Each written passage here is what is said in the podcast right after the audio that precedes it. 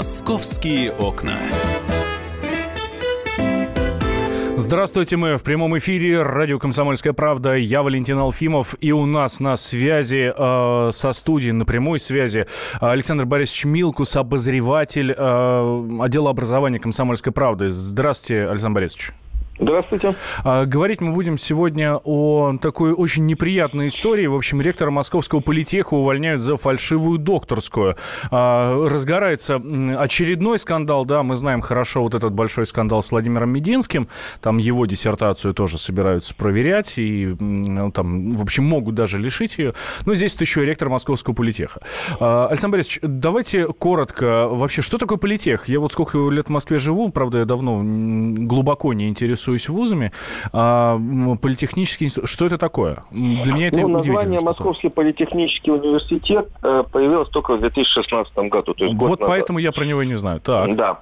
Э, это университет, один из крупнейших на сегодня технических университетов э, Москвы, ну и страны. В нем учатся 24 тысячи студентов. А базовым институтом, на основе которого произошло объединение, стал МАМИ, это ну, знаменитый университет на э, главный корпус на Электрозаводской. Э, этот университет готовил специалистов для автомобильной промышленности Москвы. Ну, это АЗЛК и, и, и ЗИЛ и тому подобное. Вот. Так как у нас с этой промышленностью в 90-е годах было не совсем хорошо, то и с вузом, да, вуз, в общем, начал хереть. И вуз объединили вместе с открытым университетом имени Черномырдина. Я даже думаю, что мало кто вообще знает, а у нас был такой университет, который выдавал инженерные дипломы заочников. Да, и находил, на, находится, находился он на, у станции метро Маленковская, это в районе ВДНХ. Да. Ну, у, у станции железной дороги Маленковска, да. Да. Вот. Э, вошли еще несколько вузов знаменитых в прошлом, в 80-е, 90-е инженерных, которые к этому времени тоже потеряли свои э, вот такие, угу. в общем, плохо, не очень хорошо развивались.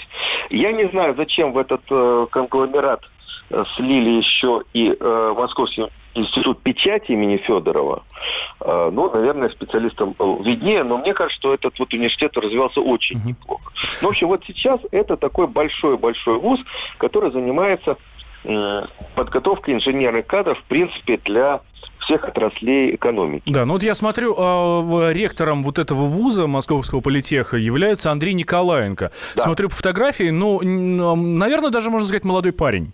Ну, молодой мужчина, по крайней ну, мере, смотри, да? Э, ректором, ректором МАМИ, МАМИ, до того, как он был, он стал ректором МАМИ до того, как было объявлено слияние. Угу. Ему было 29 лет. Ого! 29 лет. Э, сам Андрей Владимирович мне сказал, что это как получилось, в общем-то, случайно. Он был дублером ректора, которого предлагали на это место.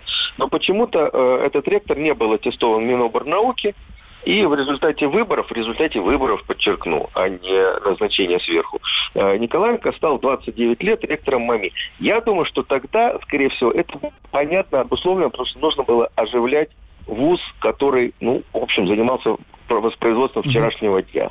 Так, а на хорошо... базе МАМИ произошло объединение, и он стал ректором объединенного вуза, в результате чего, в общем, с 2016 года он ректор э, Московского политеха. Вот так. Так, а что у него с диссертацией-то? У него, у него же докторская степень, соответственно, он был кандидатом, защищал кандидатскую, а потом защищал докторскую.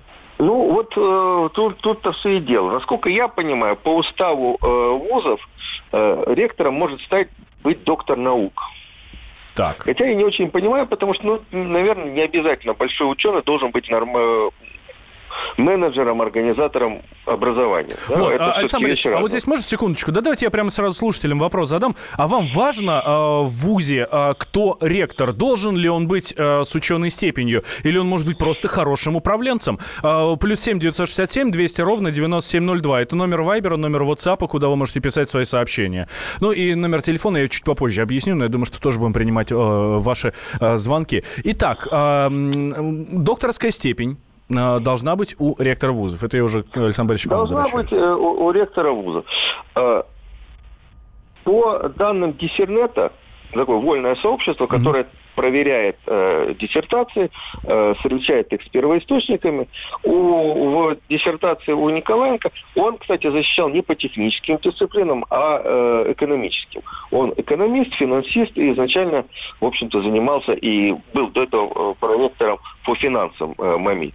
Э, экономическая э, диссертация.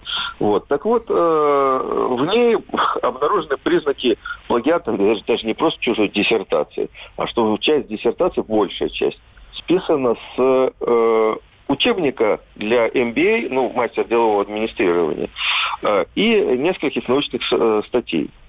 Э, якобы защищалась она в Орловском э, технологическом университете. Сейчас это он, он тоже объединен с Орловским государственным университетом.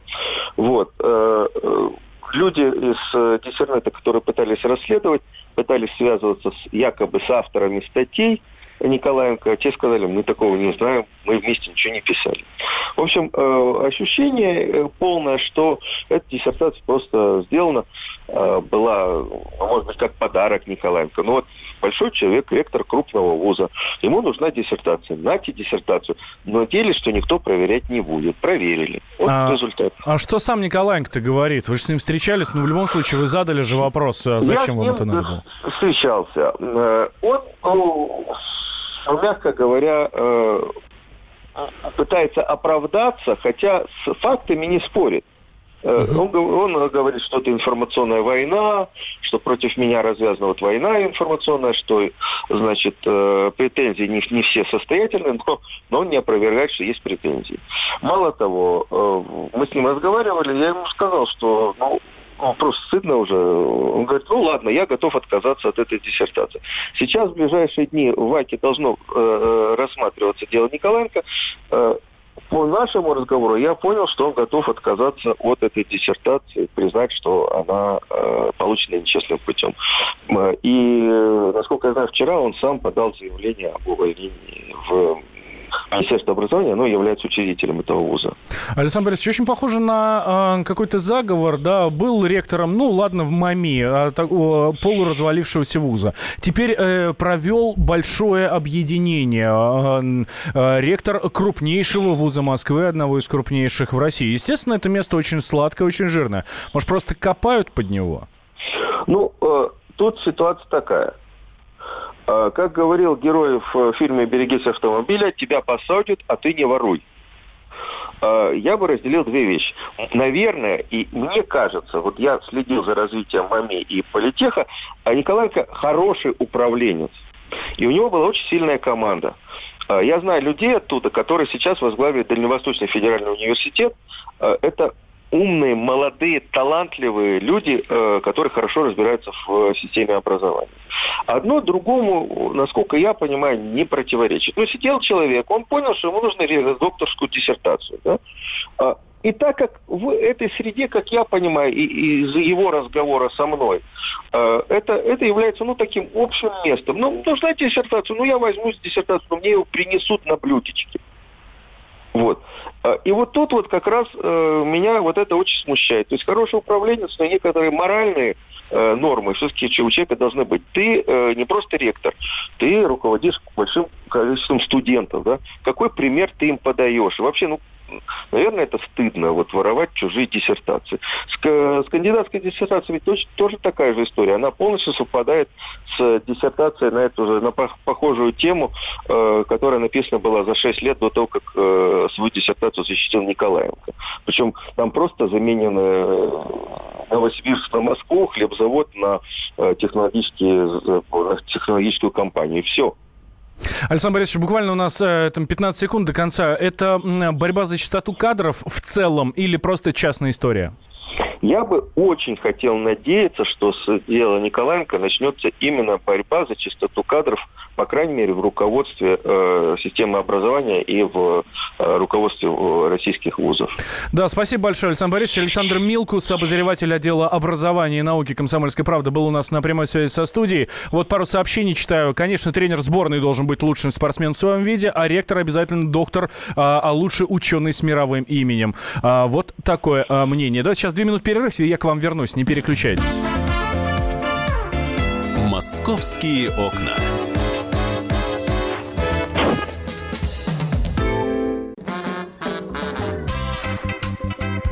И в России. Мысли нет и денег нет. И за рубежом. Да хоть на Луне тебя много сантиков, а ты в тюрьму попал. Деньги правят везде. О них говорили, говорят и будут говорить. По будням с 13 часов 5 минут по московскому времени в программе «Личные деньги» на радио «Комсомольская правда».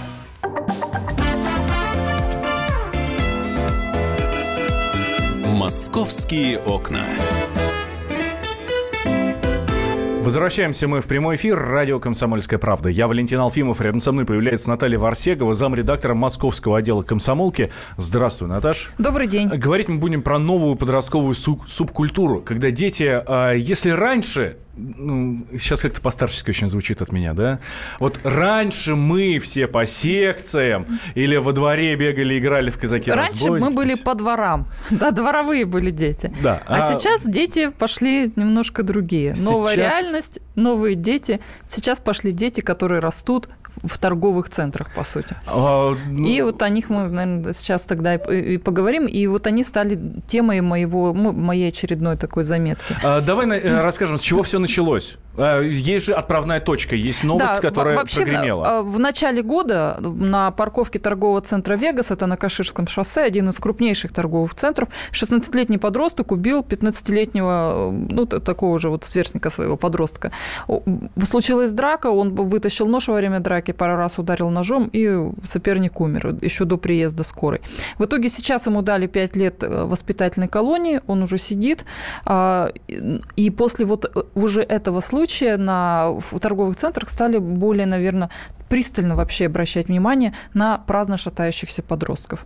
И если посмотреть, даже вот прийти в будни, желательно примерно где-то в час, два, в три дня э, в торговый центр, то там неожиданно много подростков. Час, два, три – это когда либо последние уроки, которые они просто прогуливают, либо это когда уроки уже закончились, и они для того, чтобы провести время вместе, давай так это назовем, да, Да. они идут вот именно в торговый центр. Они идут в торговый центр. Сейчас торговые центры есть в каждом районе, очень крупные мегамолы, поэтому рядом школы, вот авиапарк, например, куда я отправилась, э, да, для того, чтобы понять вообще, что происходит, э, там вообще три школы рядышком, и поэтому там подростков, конечно, пруд пруди, но тем не менее в авиапарке с недавних пор ввели такое правило, что посетителей до 14 лет без сопровождения родителей в торговый центр не пускать. И Даже хорошо, так, что это правило, серьезно. да, и хорошо, что это правило работает, потому что иначе их было бы там очень много. А потому так их что просто много. а так, их, а так вот, просто несмотря на то, что правила действуют, они умудряются проскакивать э,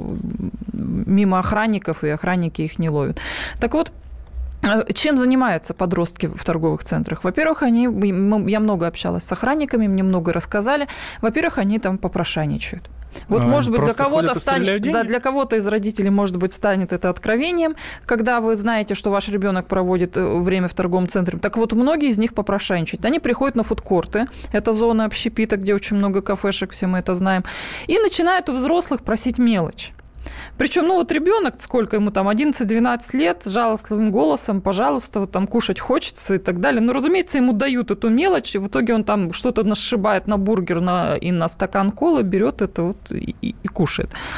Э, Если у ребенка есть деньги, то они обычно покупают, компании садятся за столик, набирают вот этой всякой всячины, э, бургеров, колы, газировки. Сдвигают три стола, вокруг них сидит 20 Да. человек. И сидят, развлекаются. Вот такая картина обычно наблюдается в торговом центре Вегас э, в Микинино. Там тоже вот мне охранники рассказали, что очень много балуются. Ржут, кричат, матерятся, при этом закон не нарушают, ведут себя нормально абсолютно, но очень громко себя ведут, очень много балуются. Поэтому вот один из охранников мне сказал, постоянно приходится их осаживать, постоянно успокаивать, потому что посетителям они мешают, посетители жалуются, и вот все время приходится как-то в какие-то рамки приличия этих детей возвращать. Но при этом они не воруют. А, Очень интересная такая вот статистика. Очень много взрослых воришек ловит местная охрана, а детей среди среди детей никакого воровства не замечено. Но а, у них есть еще одна особенность. Они любят ходить э, и примерять на себя вещи какие-то. Вот, например, спортмастер, там дорогие вот эти куртки какие-то навороченные, то, что им очень нравится, ролики, коньки, вот сейчас там велосипеды, сейчас уже их меньше велосипедов стало, но их там много, любят ходить, там примерять все на себя, Ну, дев- садиться. дев- для девчонок это вообще рай, наверное. Да, ма- там мяч вот погонять. Ну, просто померят примерочные, потом оставят, уходят. Не, не, воруют ни в коем случае, просто вот им интересно такая мерить это все. Знаю, что а, раньше у девушек, когда еще эм, цветы продавали бабушки на улицах, вот возле каких-нибудь там железнодорожных станций или еще где-то, или возле метро, знаю, что девчонки тоже очень любили а, подойти, особенно те, кто постарше, кому уже 16, но выглядит, естественно, на все 18-19, б- просили, а так, сделайте, пожалуйста, букет. Не-не-не, мне вот это вот не нравится. А вот здесь вот уберите, пожалуйста, а вот здесь вот... Нет, я не буду брать. Точно так же, да, а, разворачивались и уходили, но делали из себя важный вид. Ну, в общем, пытаются быть взрослыми. И очень любят ходить в магазин электронной техники. Ну, тут просто вот, а там как медом намазано, их не оторвать. Там же можно планшеты в руках подержать, что-то там потыкать, в интернет, телефончики, эти с- смартфоны, на вот эти плазменные огромные телевизоры посмотреть. Вот охранники говорят, что там обычно детей очень много. Но самое большое, вот, пожалуй, для меня было откровение, это то, что дети, оказывается, устраивают такие модные квесты в Ашане. Даже так. Да, То есть это не просто прийти потусоваться. нет, это не просто так. Значит, в чем суть этого квеста? Приходят компании, или там по одному, по двое, идут обычно в кондитерский отдел, где лежат всякие бу- пирожки, булочки, шоколадки, снимают упаковку, съедают упаковку, как правило, бросают на пол. Потом, ну, хочется запить, они идут в другой отдел, где есть газировка, там, значит, пьют газировку. Местные сотрудники Ашана потом собирают эти пустые бутылки с полок. То есть они едят продукты, не отходя от полок и не оплачивая их. И, и классно, если тебя не поймали. Прям здорово. Все, квест ты прошел, ты его выиграл. Но если тебя, но если охранники ловят их, то тут самое смешное, что у, у детей обычно есть деньги, и они спокойно, без скандала расплачиваются за то, что съели. Но просто тут считается, что квест про- проиграл, поэтому ты расплачиваешься. А, да, удивительная, конечно, ситуация. Наверное, я что-то не понимаю. Чтобы меня понять, мне нужен психолог. А, кандидат психологических наук, который с нами прямо сейчас на связи, Александр Невеев. Александр, здравствуйте. Да, добрый день. Слушайте, а что это такое? А почему, откуда вообще пошла вот такая мода? Понимаете, сегодня родители действительно имеют массу возможностей сбагрить э, любимое дитяти и, так сказать, могут им дать в руки, например, смартфон или планшет. И один из вариантов это просто дать ребенку немножко денег и сказать, ну погуляй в торговом центре. Родители думают, что это место безопасное, потому что там висят везде камеры, потому что все-таки туда вряд ли пустят каких-то явных, явно маргинальных типов, но в итоге посмотрите, что получается. Ведь э, при таком подходе к воспитанию личность у подростка не формируется. И а, образуется очень острое ощущение внутренней пустоты.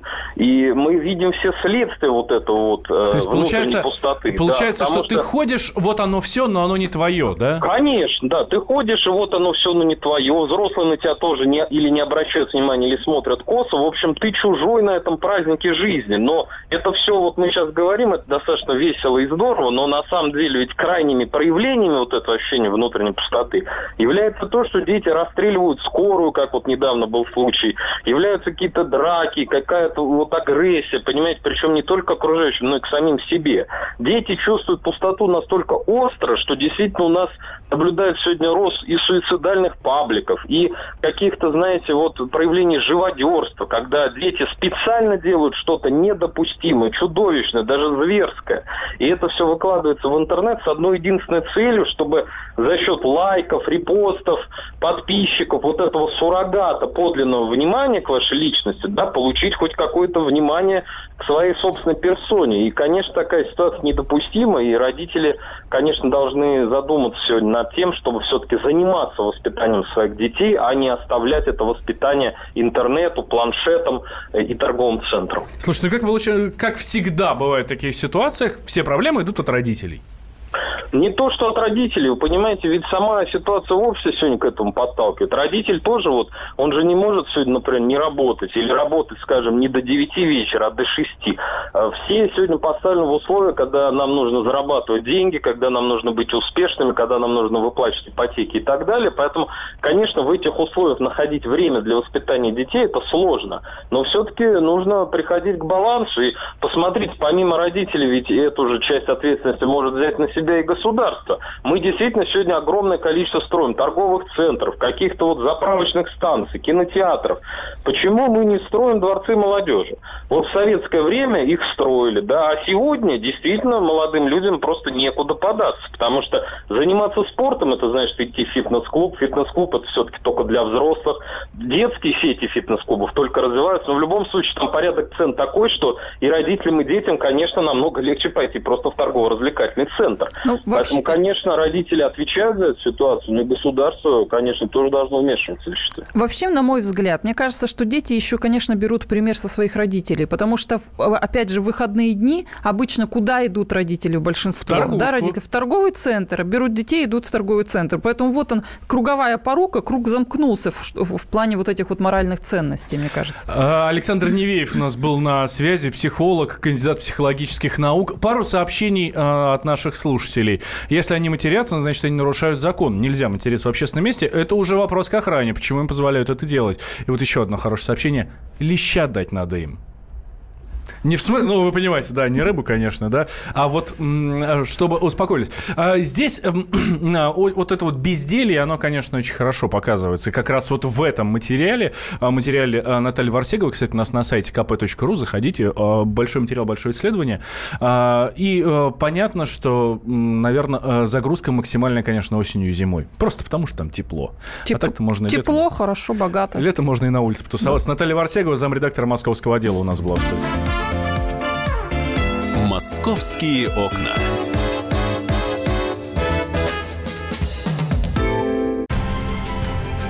Будьте всегда в курсе событий. Установите на свой смартфон приложение «Радио Комсомольская правда». Слушайте в любой точке мира. Актуальные новости, эксклюзивные интервью, профессиональные комментарии. Доступны версии для iOS и Android. «Радио Комсомольская правда» в вашем мобильном.